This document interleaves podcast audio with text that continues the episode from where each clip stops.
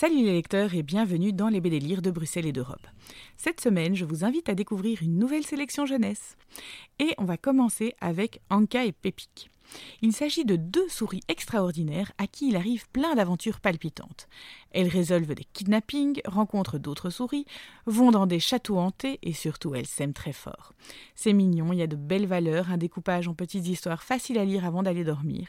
Donc à découvrir dès qu'on sait lire Anka et Pépic de Lucie Lemeva aux éditions Les Ondines. Ensuite, on va s'adresser aux enfants un peu plus âgés avec Les Mondes électriques tome 2. Dans un monde apocalyptique où une créature maléfique a capté les esprits de tous les adultes, une poignée d'enfants tentent de se défendre. Parmi eux, Louise et Jason, un frère et une sœur qui tentent désespérément de se rejoindre. Bon, à ne pas donner aux âmes sensibles chez les enfants, c'est une bande dessinée d'horreur palpitante où on ne s'ennuie à aucun instant. En ce qui me concerne, j'attends la suite avec impatience.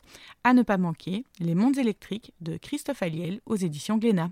Et puis, on va rester à l'école, mais avec quelque chose de plus humoristique cette fois, avec Elliot au collège. Elliot est un jeune garçon d'une douzaine d'années, mal dans sa peau, au point d'en avoir créé un ami imaginaire qui lui distille toutes ses craintes. Et il y en a des raisons de stresser quand on arrive dans un nouveau collège et qu'on n'a pas d'amis.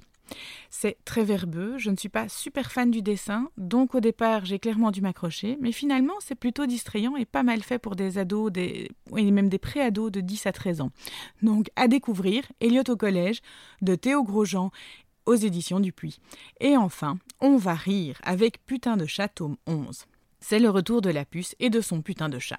Cette fois, c'est surtout un chat de gouttière dont il est question et de ses réflexions pleines de bon sens dont le but ultime est d'honorer ses besoins primaires, manger et être en sécurité.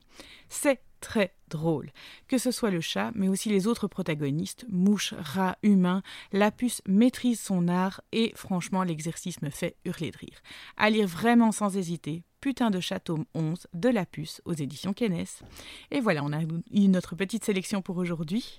Si cette chronique vous a plu, n'hésitez pas à me suivre sur blog.delcamp.net pour des albums plus anciens ou des éditions originales www.delcamp.net, la marketplace des collectionneurs, reste évidemment à votre disposition et j'espère qu'on se retrouve la semaine prochaine pour de nouveaux BD